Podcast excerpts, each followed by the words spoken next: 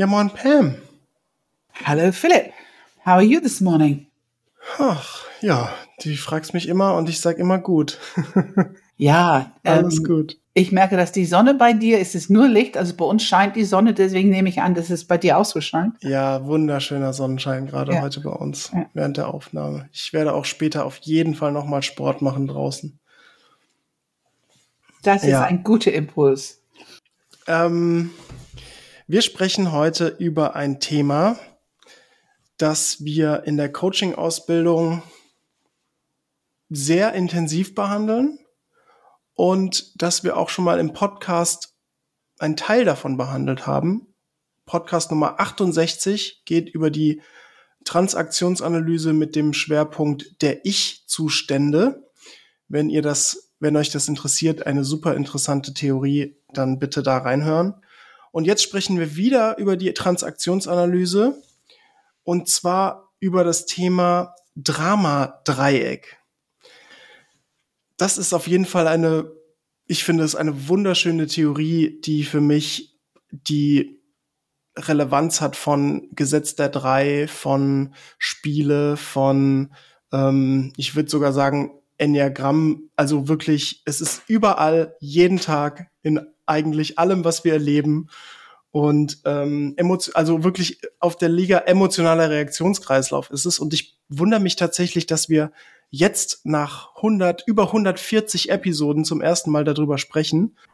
Zumal es ist für mich damals der Auslöser wirklich auf den Weg zu gehen, also dass ich selber auf den Weg gehe und nicht mehr nur warte, bis irgendein magischen Therapeut oder irgendjemand mir über den Weg kommt, der eventuell mir Hilfe gibt. Diese Dramadreieck, ich war ja schon Suchender, aber hatte noch gar keine Theorie zur Verfügung. Dieses Dramadreieck habe ich literally, also buchstäblich auf eine Serviette von einer Freundin aufgezeichnet bekommen. Muss 84 oder 85 gewesen sein. Und es war so simpel, so klar und sofort erkennbar anwendbar. Das hat mich so beeindruckt. Und das hat sozusagen meine erste große Liebe ausgedrückt, ausgelöst, diese Transaktionsanalyse. Insofern für mich ein sehr bedeutungsvolles Modell. Ja, und ich glaube, das ist ein guter Anlass, auch weil du sagst, es ist so klar, so simpel, ähm, ist, man kann es auf eine Serviette schreiben. Ja. Deswegen wird es auch heute eine etwas kürzere Episode, weil wir etwas mehr informativ werden wollen und jetzt in die, nicht in die tiefsten Tiefen der, des Drama-Dreiecks, was man durchaus machen könnte. Und das machen wir in der Coaching-Ausbildung. Und das wäre jetzt auch, bevor wir inhaltlich reingehen, meine Frage, Pam. Warum ist das für die Coaching-Ausbildung aus meiner Sicht ein unglaublich tolles, wichtiges Tool? Also für unsere Coaching-Ausbildung, aber schon auch für alle Menschen im normalen Alltag im Leben. Es ist ein Tool, wenn ich das erkennen kann. Wir alle Menschen spielen Rollen. Wir nehmen Rollen an aufgrund von unseren Ich-Zustände und unserer Biografie. Die entwickeln wir schon sehr früh, die Lieblingsrollen. Ich würde sagen, zweieinhalb bis drei fangen wir schon an, unsere Lieblingsrollen zu entwickeln. Und diese Rollen geben so spezifische Informationen über Menschen. Wenn wir eine Coachie haben, ein neuer Coachie haben, und die fangen an zu reden, also eine von diesen Rollen über ein Thema, über das Thema, was die mitbringen, dann wissen wir eigentlich sofort zumindest ein Teil der Arbeit, die wir zu machen haben, zu leisten haben. Ähm, ich habe es gerade heute Morgen erlebt. Also eigentlich ist es überall und immer dabei. Insofern sehr wichtige Grundinformation, ähm, womit wir arbeiten können in Coaching und sehr pragmatisch. Ähm, es gibt ganz klar die Rollen und es gibt ganz klar eine Auflösung die Arbeit zu die Auflösung dahin zu kommen, ist dann die Kunst des Coaches, finde ich, unsere Coaches da sozusagen Schritt für Schritt zu begleiten. Ja, interessant. Ähm, ich, ich erlebe es tatsächlich genauso. Also es gibt irgendwie eine Möglichkeit, bewusst zu werden über Rollen, die jeder Mensch auf dieser Welt einnimmt in Transaktion, in Kommunikation. Und ähm, dann bitte ich dich doch mal, mach doch mal die servierten Version von dem, was ja. du gehört hast. Also wirklich die auf den Punkt. Was genau. ist das Dramadreieck? Also wir nehmen diese Rollen Retter, Verfolger oder Opfer. Eins davon haben wir eine Lieblingsrolle, die wir sehr schnell einnehmen, sobald das Leben ein bisschen komplizierter wird, sobald wir anfangen zu reagieren auf irgendeine Situation. Aufgrund von diesen Rollen, die wir aufnehmen, begeben wir uns in eine gewisse Abhängigkeit von die anderen beiden Rollen. Also wenn ich eine Retterrolle einnehme, dann brauche ich einen Gegenüber, der ein Opfer ist, oder ich lade ein, dass jemand zu Verfolger wird und mir zum Beispiel Feedback gibt, nun sei nicht so weich, du musst mal konsequent sein, hör auf jetzt zu beschützen oder zu, ne, keine, keine klare Grenzen zu haben, zu schwanger zu sein, solche Sachen. Also wir haben die Rollen, die niemals zu einer Problemlösung führen, aber sehr viel Energie auslösen und auch es fühlt sich, als wenn wir gut in Kontakt miteinander sind. Es bindet viel Energie zwischen Menschen, fühlt sich an wie eine Art Beziehungsgespräch, die aber nichts, gar nichts beiträgt, ein Problem zu lösen. Und das war die wichtigste erste Information für mich. Und eine Rette ist immer ein bisschen von dem einem ein bisschen okayer als du. Ein Verfolger ist immer ein bisschen ein okayer als du. Und der Opfer ist ganz klar, ein Opfer braucht Verfolger oder Rette, weil die beiden sind okayer als jemand, der in die Opferrolle schlüpft. Ich brauche dann jemand, der besser ist als ich, der okayer als ich, damit ich mein Opfer gut spielen kann. Jemand, der sich um mich kümmert, auf der eine oder andere Art. Ja, und ich bin nicht so okay. Ich glaube, das ist wichtig, dass wir das nochmal erwähnen. Also, das ist eine wirklich grundsätzliche, ähm, vielleicht sogar die grundsätzlichste Aussage, die Transaktionsanalyse mitbringt. I'm okay, you're okay. Das ist Augen die Haltung, die wir, genau. die wir innerlich als Haltung für uns alle einnehmen wollen. Also ich bin okay und du bist auch okay, so wie du bist.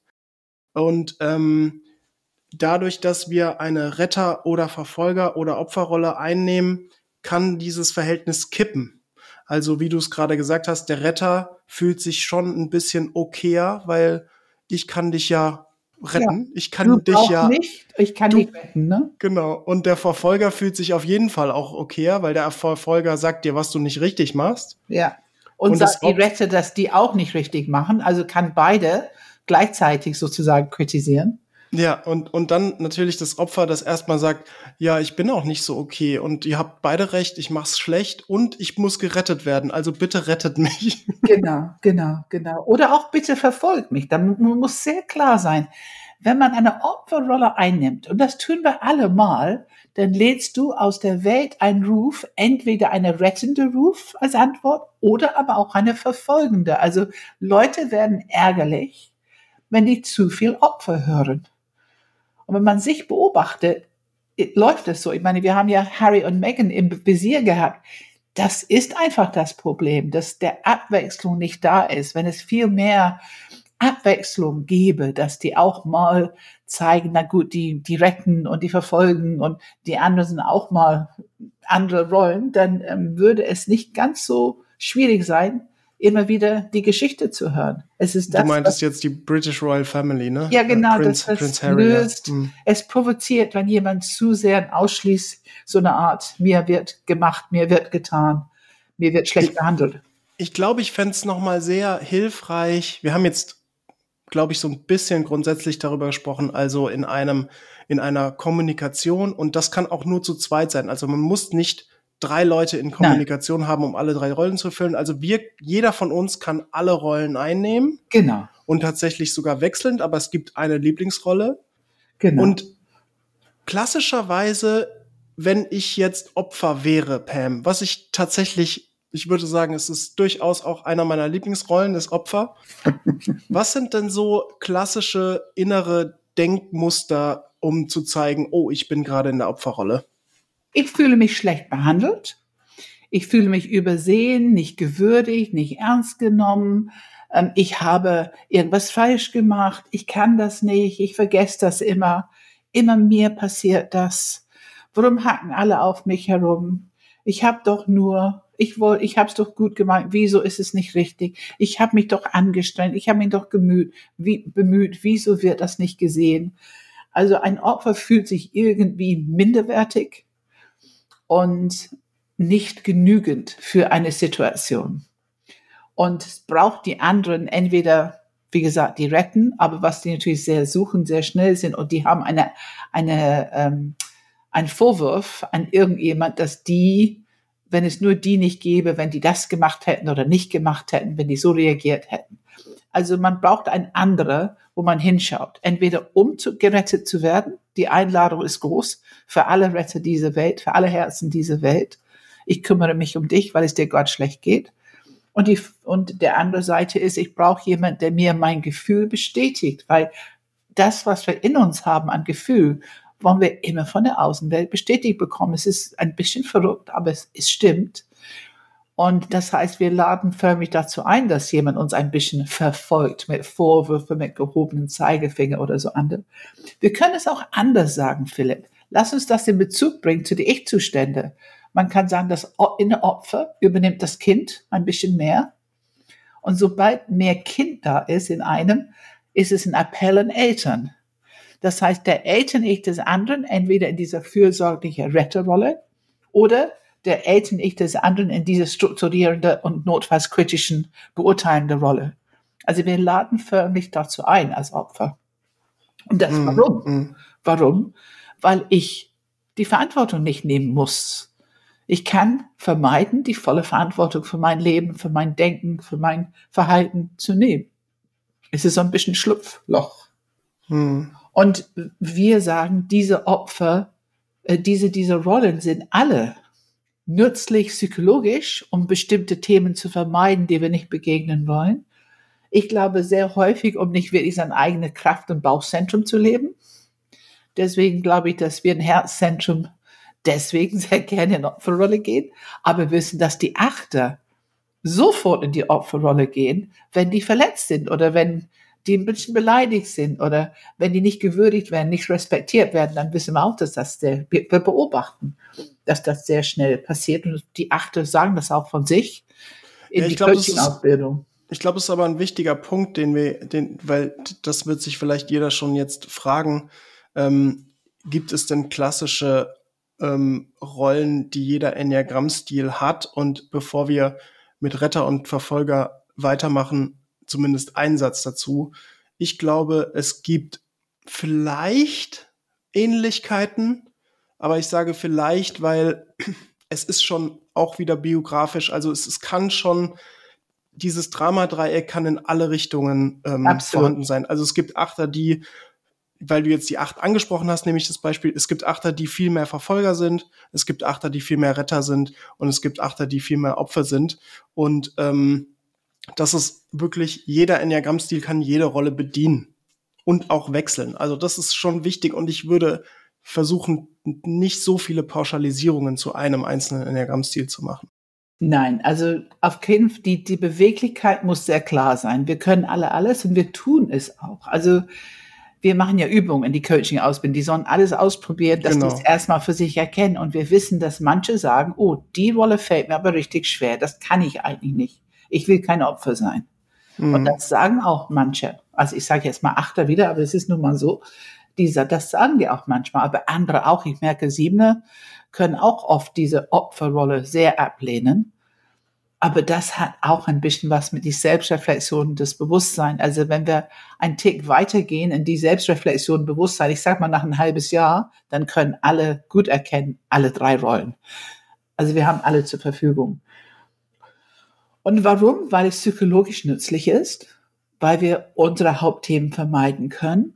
Wir können Erwachsene Ich vermeiden und somit die ganze Verantwortung für unser Leben. Und ganz ehrlich, das gilt für alle Rollen nicht nur Opfer. Also auch ein Verfolger kann vermeiden. Also das ist diese kritische Eltern-Ich, mehr die Durchsetzungskraft, die Bauchenergie, der kann sein als moralische Instanz gehobene Zeigefinger.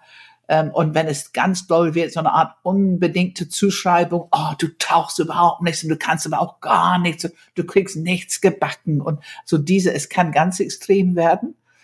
Ja, lass uns, lass uns dabei bleiben. Also ähm, wir haben über Opfer gesprochen. Lass uns dann jetzt, ich will noch mal ganz am Ende zu Opfer zurück, weil das eine wichtige Rolle ist im Dramadreieck. Aber ähm, du warst jetzt gerade bei Verfolger. Mhm. Was sind denn so die klassischen inneren Dialoge oder Sätze, die man in der Verfolgerrolle denn öfter mal hört? Ja, was ich eigentlich eben gesagt habe. Also ähm, du kannst nichts, du tauchst nichts. Mein Gott, hast du es wieder nicht hingekriegt. Mein Gott, bist du langsam, hast du schon wieder vergessen, bist du wieder unpünktlich, kann man sich auf keinem verlassen und so weiter. Es ist die Kritik, die bestätigt, erstens gibt es ein gutes Selbstwertgefühl für die Verfolger. Ist natürlich ein sehr Ersatz-Selbstwertgefühl für das, was die nicht eigentlich selber in sich haben. Also wenn ich Rollen spiele, kompensiere ich für irgendeinen Mangel in mir. Das tun wir auch alle. Und was die tun ist, es ist ein bisschen Machtspiel. Ich kriege ein Gefühl von Kontrolle und Macht. Ich stehe über dich. Es macht immer mehr Spaß, meine Zeigefinger nach oben zu haben, auf jemand gerichtet. Also wenn ich hier stehe und jemand richtet ihr Zeigefinger auf mich, oder? Natürlich. Es macht einfach mehr Spaß. Ja. Und vor allen Dingen, es ermöglicht mir, meine ganze innere Verletzlichkeit, kleine Gefühle, auch Opfergefühle. Es ermöglicht mir, das alles nicht zu begegnen, nicht für mich zu sorgen im Sinne von Fürsorglichkeit. Ähm, es gibt ja auch so die, ähm, ja, es gibt so ein bisschen Grundidee hinter Verfolge, dass es sind Menschen, die nicht gut zugehört würden dann haben die gelernt, so ein bisschen dominanter zu werden, ein bisschen mehr Zeigefinger, ein bisschen mehr, ich zeige dir, wie es geht, um diese Rolle einzunehmen, diese Verfolgerrolle, dadurch Gehör zu verschaffen. Ähm, also es ist ein Spiel, die Rollen sind alle ein Spiel mit Macht und Verantwortung. Hm. Mehr nehmen, weniger und so weiter. Hm, hm. Ähm, und die Verfolger haben natürlich eine großartige Gabe, sich ein bisschen unpopulär zu machen ich meine, wer mag das schon? Und das bestätigt auch wieder so ein Grundlebensgefühl von, man hört mir, man will eh nicht hören, was ich sage. Na, ich weiß es besser, ich kann es besser, ich hätte so viel zu sagen, aber mich hört keiner zu. Ich werde nicht ernst genommen. Also die innere Glaubenssätze und die innere Mangel wird einfach bestätigt durch das Resultat von Verfolger sein in der Welt. Ja, und jetzt kommen wir zum Retter. Was mhm. sind denn so, wie, wie kann ich erkennen, dass jemand Retter ist oder dass ich gerade Retter sein könnte? Also lass uns mal die Definition von Retter ist tatsächlich, du engagierst dich für etwas oder für jemand, was du eigentlich nicht willst. Was du eigentlich nicht willst. Also wenn du wirklich Kontakt mit dir in der Tiefe, dann ähm, dann willst du, hast du keine Zeit oder keine Energie mehr oder eigentlich willst du es nicht. Aber der Appell ist stark genug, um deine Lieblingsrolle auszulösen. Und dann schon bist du am Machen. Ich mache das für dich. Ich komme und besuche dich auch, wenn ich keine Zeit habe. Ähm, ich meine, ich kenne Situationen, wo ich ähm, in Coaching solche Sachen höre, wie ähm, jemand macht immer meine Buchhaltung, weil ich nicht so gerne Buchhaltung mache. Und wenn ich dann höre, dass nein, das ist kein Buchhalter, es ist auch nicht jemand, den ich einen Auftrag gebe und bezahle, es ist ein Freund oder mein Partner oder irgendjemand. Und wenn du dann weiter fragst, gibt es einen Ausgleich? Also was machst du für diese Person, um das auszugleichen? Und wenn du so einen erstaunten Blick siehst in, im Gesicht, so, nee, wieso denn? Warum denn? Dann weiß ich spätestens dann, aha, wir haben hier mit einer Beziehung zu tun, die, die Retter ist gut im Gange und Opfer genießt das. Ähm, findet das absolut richtig, weil ich kann es ja nicht oder ich habe keine Zeit oder was auch immer der Grund ist, warum es so läuft. Mhm. Also Rette tun etwas, wofür die eigentlich keine Zeit haben und nicht wirklich Interesse haben. Ähm, und die geben viel, um ein gutes Gefühl zu bekommen, genau wie der Verfolger. Nur das Gefühl, was in die bestätigt wird, letzten Endes ist irgendwann ich mache und tue und gebe und äh, ich keine sagt Dankeschön. Also ich werde nicht wirklich gesehen und gewürdigt und gedankt für das, was ich gebe, was ich leiste. Ich habe doch alles für dich gemacht und jetzt kommst du so und sagst nein, wenn ich bitte, ob du mit mir in Urlaub fährst oder oder. Also wir haben sofort. Und dann gibt's, dann gibt's wieder ins Opfer, ne? Ja, total. Und dann ja, wutsch, ja. die wutsch ins Opfer und siehst du, die Welt ist so gemein und alle sind so selbstsüchtig, nur ich nicht. Ich bin ja immer so großzügig, so großherzig, aber keiner macht es für mich und so weiter und so weiter. Jetzt ist ähm, natürlich, jetzt, jetzt natürlich die Frage, kanntest du den Retter mehr als das Opfer oder was war deine Lieblingsrolle? Ach, Oder was? Ja, also das braucht man nicht, mich nicht wirklich zu fragen. Ne? Ich habe ja ne? schon mal die Retterrolle in, in, in, in Transaktionsanalyse natürlich sehr schnell, also meine Rolle erkannt und ich bin Retter gekippt in Opfer eher so am Anfang. Es hat gedauert, als ich anfing, Bauchenergie zu aktivieren, dann konnte ich auch, ich habe gelernt, auch Verfolger zu sein und diese Durchsetzungsenergie mitzunehmen, ähm, was natürlich sehr befremdlich war am Anfang, komplett nicht erlaubt mit meiner Struktur als Enneagram Stil 2. Aber irgendwann fing es an Spaß zu machen. das kann ich sehr genau erinnern. Das ist, oh, das ist gar nicht so schlecht, auch mal ein bisschen Macht hier spielen zu lassen.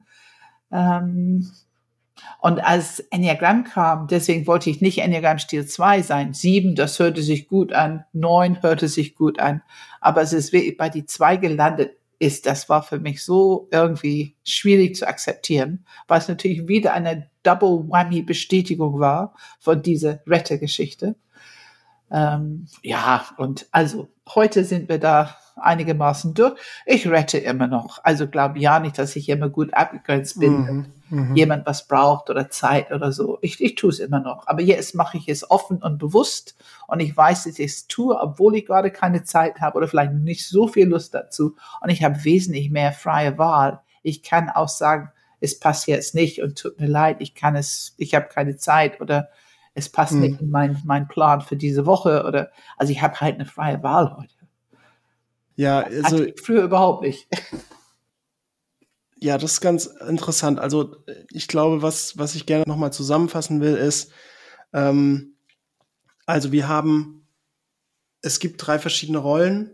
Jede Rolle hat eigene innere Haltung, Glaubenssätze, ein Gefühl von entweder ich bin besser, okayer als du oder ich bin nicht so okay wie die anderen. Und wir können diese Rolle auch sogar innerhalb eines Gespräches, einer sogenannten Transaktionen wechseln. Also wir können von Retter in Opfer, von Retter in Verfolger, von Verfolger in Retter, Opfer, alle können die Rollen wechseln. Und auch Opfer kann die Rolle wechseln, mal in Verfolger. Also wenn ich zu viel Opfer bin und jetzt hacken wirklich nur noch alle auf mir rum und dann habe ich jetzt auch keine Lust mehr drauf, dann kann ich auch mal schnell einen Verfolger auspacken. Also es gibt schon die Möglichkeit, Absolut. auch als Opfer äh, mal die Rolle zu wechseln. Absolut. Und ich glaube, was jetzt echt nochmal wichtig ist, die Rolle des Opfers ein bisschen innerhalb dieses Konsor Konsortiums zu beschreiben, weil warum hat die, hat Opfer eine besondere Rolle in dem Dreieck? Naja, man braucht nur dieses Modell anzuschauen. Ich nehme an, du wirst das in die Show Notes irgendwo ähm, auf die Webseite bringen. Ja, Man das ist ein guter sofort, Punkt. Ja. dass ein Retter braucht ein Opfer und ein Verfolger braucht ein Opfer, um das zu spielen, um diese Rolle gut erfüllen und spielen zu können. Und das heißt, ein Opfer hat ganz schön viel Macht. Ähm, die gängige äh, Satz ist, die Opfer haben die Macht. Es ist wesentlich schwieriger, die Rolle zu wechseln, wenn du mit einem Opfer zu tun hast, weil die wollen schon gerne, dass du Retter bist. Und wenn du nicht rettest, dann bitte zum Verfolger rüber. Aber bloß nicht hier die Opferrolle haben wollen. Die ist meine. Ja, ja. Da, da will ich nichts, da will ich nichts ändern. Und also Opfer, Opfer brauchen Retter. Entweder ein Retter, entweder muss ein Opfer gerettet werden oder es muss jemanden geben, der auf mir rumhackt. Also genau. beides, beides genau. ist aus Sicht des Retter und also wenn ich, wenn ich da an so ein, zwei Familienkonstellationen denke, tatsächlich in meiner eigenen Familie, ähm, dann sehe ich schon ganz klar, dass eine ganz, es ist echt interessant, je nachdem, wer mit wem gerade spricht, ist auf jeden Fall eine Person, zwei Personen immer das Opfer. Ja.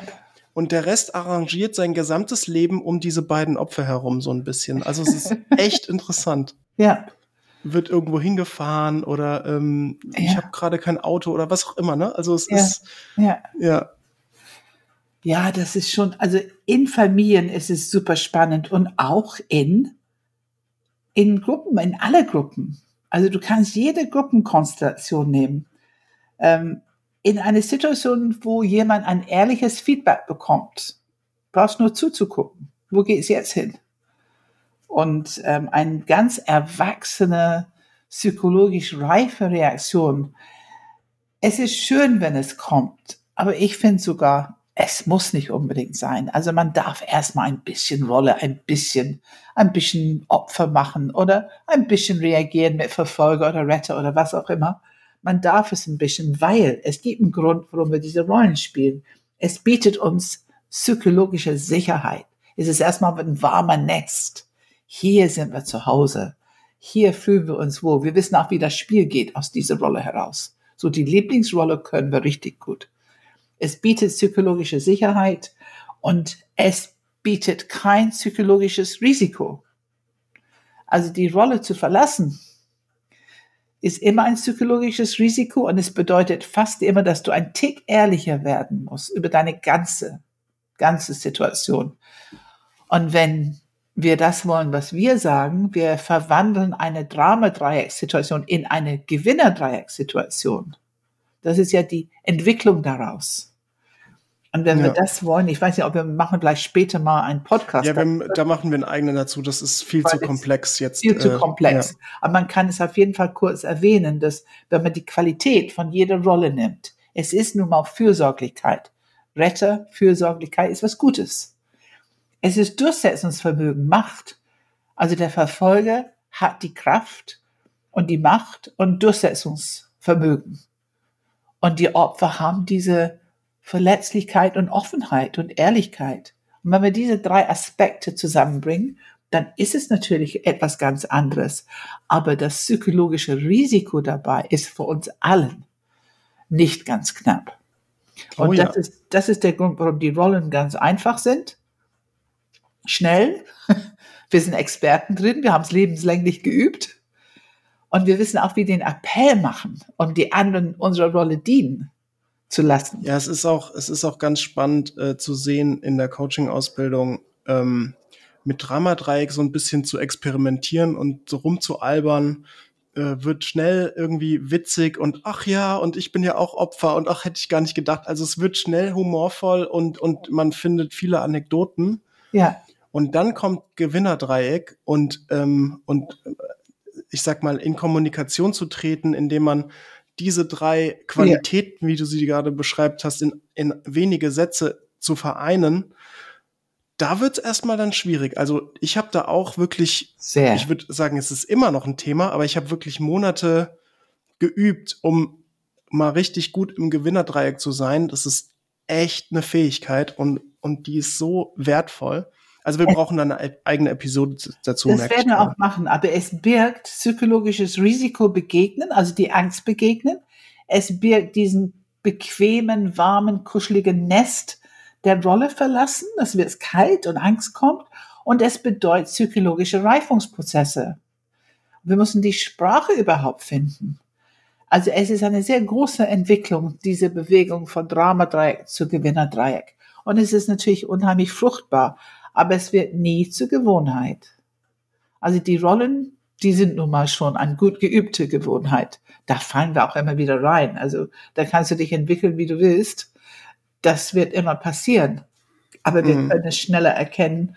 Und wenn wir den Pfad ein bisschen flach getreten haben, so in Gewinnerdreieck überhaupt uns zu wachsen, dann werden wir da immer besser drin aber es wird nie zur Gewohnheit. Also wir müssen wissen, wir müssen akzeptieren, Mensch sein. Es hat ein bisschen was mit das Gesetz der drei auch zu tun, die Auslöser. Aber wir, was wir brauchen, ist einfach, dass wir genug Bewusstsein haben, um es zu erkennen und um ehrlich uns begegnen zu können und den Willen zu haben, okay, das will ich nicht, in diese Rolle will ich nicht sein, ich will daraus.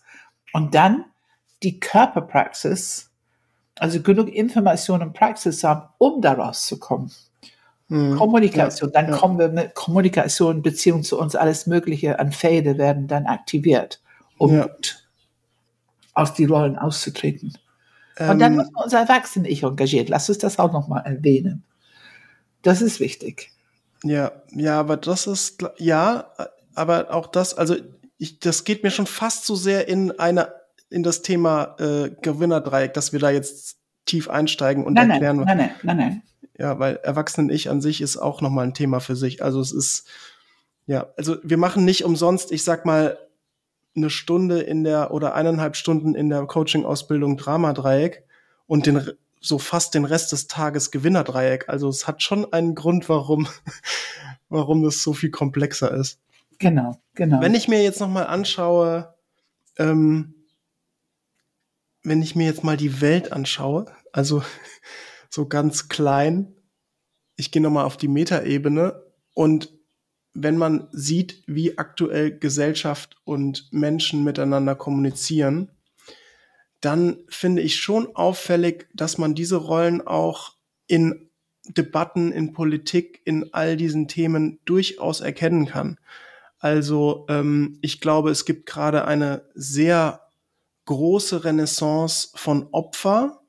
Also ich glaube, gut, ich habe noch nicht, ich lebe noch nicht so lange, dass ich auf auf die Vergangenheit blicken kann, ob es immer mal so war. Aber ich erlebe schon, dass die Rolle, die Opferrolle in unserer Gesellschaft sehr groß wird, um nicht zu sagen ähm, ein Riesenthema. Also gefühlt ist mittlerweile jeder Opfer. Also sowohl äh, die Frauen als auch die Männer, als auch die äh, Minoritäten, irgendwelche Benachteiligten. Also jeder ist irgendwie Opfer. Und ähm, gleichzeitig ist es so, dass dann natürlich viele Verfolger und Retter in diesem Bereich sind, die dann die Opfer aus ihrer aus ihrem ähm, Bereich retten oder verfolgen wollen. Ähm, wie siehst du das denn? Also erlebst du es in alltäglichen Debatten, also Klimawandel, äh, da gibt's Erfolger, äh, da gibt's Verfolger und, und Opfer. Also es ist irgendwie überall sozusagen äh, aus meiner Sicht. Es ist da, überall. Da. Ich würde schon sagen, dass die meisten Politiker, die wir öffentlich sehen und erleben, also wenn die öffentlich im Fernseher sprechen oder interviewt werden, dann erleben wir schon ein recht, ähm, ich würde sagen, ein kontrollierte ähm, Dialog, ein kontrollierter Kommunikationsstil. Ähm, die sind schon sehr vorsichtig, sehr politisch und, und, und. Sobald es eine gewisse Vibranz bekommt, also ähm, ich muss jetzt an die Politiker im Brexit denken, dann verlieren die den Kontinenz komplett und haben gar kein Problem, auch wirklich Lügen zu verbreiten und mit den gehobenen Zeigefinger, wir verfolgen Europa, aber sowas von, also da, die haben die Verfolgerrolle für Europa gespielt öffentlich und Europa immer zum, die haben es versucht, die zum Opfer zu machen. Am liebsten wollten die gerettet werden von Europa immer wieder. Bitte passt die äh, Gesetzmäßigkeiten, passt die Regeln für uns an, wie wir das brauchen, wie wir das brauchen. Es war auch viel Opfergehabe im Sinne von, wir werden von euren Regeln so ähm, so gebunden und werden unfähig gemacht und ähm, Freiheit und wir können unsere eigenen Grenzen nicht schützen und so weiter und so fort. Ähm, und das war für mich schon interessant, wie das funktioniert. Und ich finde schon, dass wie man in Antwort geht, es ist nicht immer leicht. Eben Gewinnerdreieck ist nicht immer leicht und es ist nicht immer leicht, die Rhetorik zu erkennen, wenn eine politische Statement, Argument, wenn man darauf eine Antwort hört, zum Beispiel politische Diskussionen vor Wahlen und so weiter. Ich gucke das immer sehr interessiert aus dieser Perspektive an. Aber die kippen schon sehr gerne schnell in so eine Art Verfolge und ihr, ja. habt, ihr macht es falsch und wir sind die Guten und wir können es richtig. Ne? Und es geht kein Politiker in die Opferrolle öffentlich und in, äh, zumindest nicht in diese öffentlichen Debatten. Ja, und ich, ich erlebe es auch, ähm, mir fällt ein weiteres Beispiel, ich habe es schon kurz gesagt, dieses Thema mit dem ähm, Frauen, Männer. Also wenn man sieht, was sich bewegt hat im Kontext vom Feminismus mit MeToo-Movement und allem drum und dran, dann ähm, würde ich sagen, war es erstmal Opferrolle. Mhm. In dem Fall aus meiner Sicht auch durchaus berechtigt, also gar nicht Absolut unbedingt berechtigt, also also gar nicht unbedingt mit einem Opfergehabe, sondern einem wirklich wichtigen Impuls für die Gesellschaft zu zeigen, ihr kriegt da ganz viel nicht mit und jetzt packen wir mal ein bisschen was auf den Tisch. Also genau, also das genau. auf jeden Fall ja. ähm, war, ich würde sogar sagen, eher Gewinnerdreieck. Und dann fand ich, war interessanterweise kam der Moment, wo eben es im bisschen mehr gekippt ist in wirklich Opfer-Opfer. Also ähm, im Sinne von ähm, alles ist Patriarchat und wirklich alles auf dieser Welt ist, äh, ist, The ist, white äh, haben, angry man, ne? The haben white, die Männer falsch gemacht und, und wir sind wirklich rein ausgeliefert von den Männern und wir können gar nichts eigentlich auf dieser Welt selber tun, weil wir sind die armen Frauen und wir werden nur unterdrückt. Ja. Also das ist schon teilweise Rhetorik, die man so zwischen den Zeilen irgendwie erlebt. Und dann wird's ich glaube, interessant. da werden wir sehr viel Ärger auslösen für, für ja, aber, manche, aber so, so manche erlebe Frauen, die zuhören, ja. so erlebe ich es schon. Also ich finde, es ist die, die Opferrolle ist durchaus, ähm, finde ich, ähm, hörbar. So. Ja, ja, Und jetzt kommt aber der, der nächste Teil. Also ich, weil wir, wir spielen ja alle in diesem, ja, wir spielen ja Absolut. alle in diesem Dramadreieck. Ich, ich Ja. äh, habe jetzt nur mit den Frauen angefangen. ja. Und interessanterweise, und irgendwann kamen dann ähm, eben die, die Männer um die Ecke und, und jetzt äh, wollen wir aber auch mal Opfer sein, ne? Mhm. Also jetzt seid ihr irgendwie Verfolger geworden, liebe Frauen, und zeigt uns, was wir alles falsch machen. Und jetzt wollen wir aber auch mal richtig schön Opfer sein. Und ach ja, wir dürfen ja gar nichts mehr sagen. Und ach ja, wir werden irgendwie alle gekündigt, weil nur noch Frauen befördert werden. Also jetzt können sich die Äpf äh, Männer ein bisschen in die Opferrolle begeben und, äh, und dann wieder die Frauen ein bisschen verfolgen und zu sagen, so, so, so. Ne? Also ich finde es eine ganz interessante Dynamik, dass zu viel Opfer sozusagen verfolgern werden kann und dann wieder andere in Opfer drückt. So. Und dann werden die Retter gerufen an Bord. Dann sind, Ja. kommen die Retter und die wollen die Frauen retten und die wollen die Männer retten. Genau das. Also dann, wenn da der Kippmoment, wenn es zu viel wird in eine Richtung, dann kommen die Retter an Bord und die wollen einfach die Gruppe retten, die gerade vielleicht ein bisschen zu viel ähm, abbekommt. Ja, und dann gibt's Frauenquoten Ja. und keine Ahnung was für Vorschläge. Ja, ja. Ja. Und es ist, lass uns sehr klar sein, dass wenn man aus dieser Rollen austreten will, sie haben ja ein Spiel, ne? Das, das ist ein, die Rollen, die sind gesamt, Teil von einem Gesamtspiel, auch ein gesamtgesellschaftliches Spiel. Ich glaube, es genügt einfach, diese Bewusstsein zu haben. Es geht nicht darum, um darüber zu urteilen, weil es so natürlich irgendwo ist. Psychologisch auch sinnvoll, muss man einfach sagen, dass es gibt Schutz und wir müssen uns nicht verändern und man fühlt sich sicher und, und, und. Und es ist einfach eingeübt. So viel freie Wille haben wir auch nicht, bis wir bewusst werden.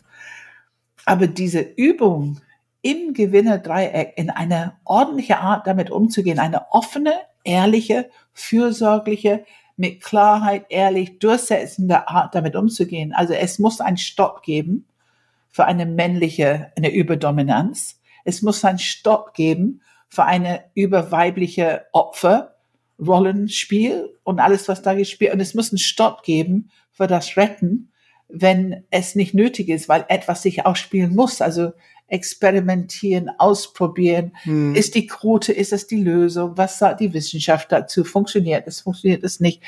Man braucht diesen Zeit und Raum, um Lösungen auszuprobieren, auch wenn der Erwachsene ich voll und ganz engagiert ist. Wir werden nicht alles richtig entscheiden. Also es braucht einen Prozess. Es braucht Zeit. Ähm, und einfach diese Bewusstsein zu haben. Aber die, die hinschauen, hinhören und das Bewusstsein haben, das finde ich, äh, das, darauf kommt es wirklich an. Wir dürfen nicht in so einer Woke-Ecke uns verlieren. Bitte nicht. Also diese Ja. Woke-Diskussion finde ich auch sehr spannend, interessant, wie Opfer, also ich erlebe das oft so, dass eine Art Opferrolle gegeben wird zu bestimmten Themen, um es zu benutzen, Verfolger zu sein für die anderen, die einfach so sprechen, wie die sprechen möchten.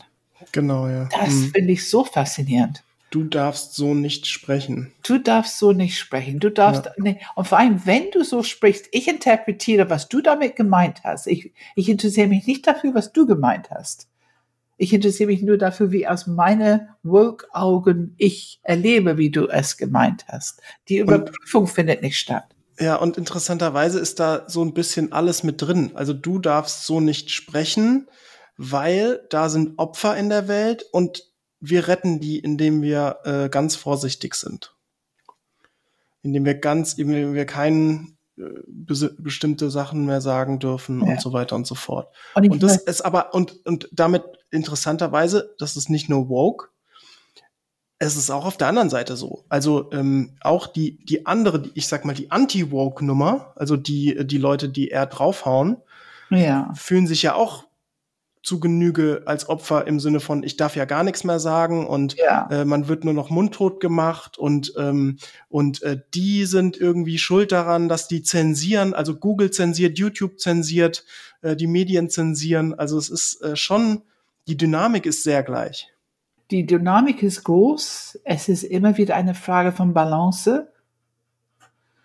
Und ich glaube auch immer wieder, was ist die Intention dahinter? Ich glaube, darauf kommt es wirklich an. Ich merke, wie mein Herz aufgeht und ich lande, weil ich möchte schon sehr empathisch sein, wenn eine echte Situation, also wenn ich jetzt diese, diese, ähm, diese Earthquake in die Türkei und Syrien und diese Dilemma, es, es ist so beeindruckend jedenfalls für mich, und da müssen wir einfach unterstützen. Also es ist für mich so klar, da muss man einfach unterstützen. Also äh, eine echte Opfergeschichte gibt es natürlich ohne Ende in der Welt. Und wir wollen nicht hart werden, aber klar und Durchsetzung und die Leute in ihre Kraft bringen. Ähm, der ganze Sozialservice braucht diese Achtsamkeit. Wie helfen wir wirklich? Und wir wissen, dass ähm, manchmal Geld geben zu Ländern, wo wir eine gute Intention haben, manchmal auch nur ein Alibi, um unser schlechtes Gewissen zu beruhigen, muss man auch sagen. Auch in die Politik läuft das sehr viel.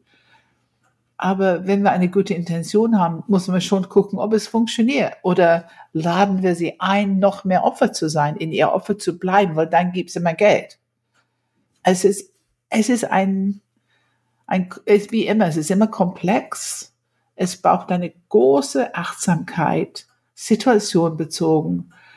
Es ist nur gut zu wissen, dass es diese Rollen gibt und dass wir aufpassen, dass wir nicht da hineinschlupfen und, und dass wir nicht andere darin bestätigen. Aber wenn wir sie einladen, raus aus der Rolle zu kommen, wissen wir, dass es immer Eskalation gibt. Mhm. Dann gibt es noch mehr Protest auf der Straße oder es gibt dann einfach Eskalation.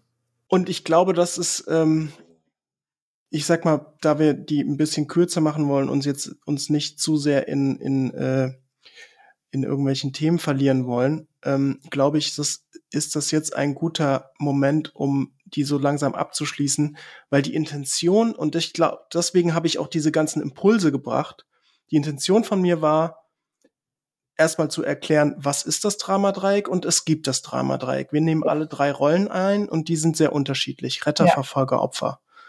Und diese Impulse, die ich jetzt mal, oder du auch, die wir beide beispielhaft gezeigt haben, auch gesellschaftlich, war für mich so ein Gefühl von, okay, ähm, ihr seht, es gibt es in der Welt und äh, beobachtet doch mal selber. Also schafft ein Bewusstsein darüber, dass es in der Welt sichtbar ist und dass es diese drei Rollen gibt und welche nimmst du denn ein für dich? Also wo ist denn deine Lieblingsrolle? Und ich glaube, was noch ein letzter Appell für mich sehr wichtig ist zu sagen, bitte nutzt nicht das Dramadreieck jetzt, um eure Rolle zu bedienen. Also nur weil ich jetzt äh, zum Beispiel von diesem Dramadreieck kenne, kann ich natürlich sagen, du Opfer, hier gibt's drei Rollen und du bist immer das Opfer, siehst du, das ist deine Rolle und bla. Also ich kann Verfolger werden, um das Dramadreieck jemandem an den Kopf zu werfen. Und ja. ich kann auch Opfer sein. Ja. ja. ich bin halt Opfer und keiner kann. Also ähm, und die verfolgen mich alle. Also ja. wir können es auch nutzen als Theorie, um unsere Rolle zu bedienen. Mir hat am besten gefallen ein Paar, die ähm, ein bisschen äh, ja Beziehungsarbeit gemacht haben und die haben diesen Dramadreieck ähm, kennengelernt und haben sich vereinbart, mit, miteinander vereinbart, die haben offensichtlich eine Glocke an die Tür, was die benutzen, um zu sagen, zu den Mahlzeiten zu kommen. Die haben in einem Haus gewohnt, irgendwo mit Garten und so. Mhm. Zu den Mahlzeiten zu rufen. Und die haben sich mit, miteinander vereinbart. Der Erste, der es merkt, klingelt die Glocke. Jedes Mal, wenn wir uns erleben, also in Dramadreieck. Und die sind das nächste Mal gekommen. Die haben so viel Spaß damit gehabt. Das fand ich eine großartige Art, damit umzugehen. Spielerisch, ein bisschen, bisschen kompetitiv, aber spielerisch und trotzdem das Bewusstsein einfach ein bisschen erhöhen. Ja, mal gucken, ob ich das ja. zu Hause bei uns auch einführe. Musst du erstmal eine Glocke kaufen oder habt ihr eins? Wir haben keine, nee. Ich muss eine kaufen. Okay, Pam, dann belassen wir es dabei. Vielen Dank. Ähm, ich kann nur jedem empfehlen, äh, wenn ihr das für euch reflektiert und äh, für euch Bewusstsein entwickelt, dann ähm, könnt ihr uns natürlich eine E-Mail dazu schreiben. Wir sind immer sehr interessiert. Podcast at enneagramgermany.de. Ihr könnt aber auch in die Coaching-Ausbildung kommen, wo wir dieses und noch viele weitere Tools wirklich in der Tiefe bearbeiten. Also da gibt's nicht nur theoretisches Austauschen und netten Talk darüber, sondern es gibt wirklich Übungen äh, und vertiefende Erlebnisse, wie das innerlich tatsächlich auch gar nicht so wenig in unserem System ähm, vorhanden sein kann ähm, weil so ein, so ein Opfer wirklich innerlich mal, die, die eigene Opferrolle innerlich zu fühlen, ist eine eigene Aufgabe für sich. Also es ist schon ganz spannend, damit umzugehen. Und dann natürlich Gewinnerdreieck, da sprechen wir dann aber noch ein anderes Mal darüber. Willst du noch was ergänzen, Pam, oder passt nee, das? Nee, alles gut. Hat Spaß gemacht. Ja, danke, Pam. Dann bis in zwei Wochen. Ja, okay. Ciao. Tschüss, Philipp. Mach's gut. Ciao, ciao.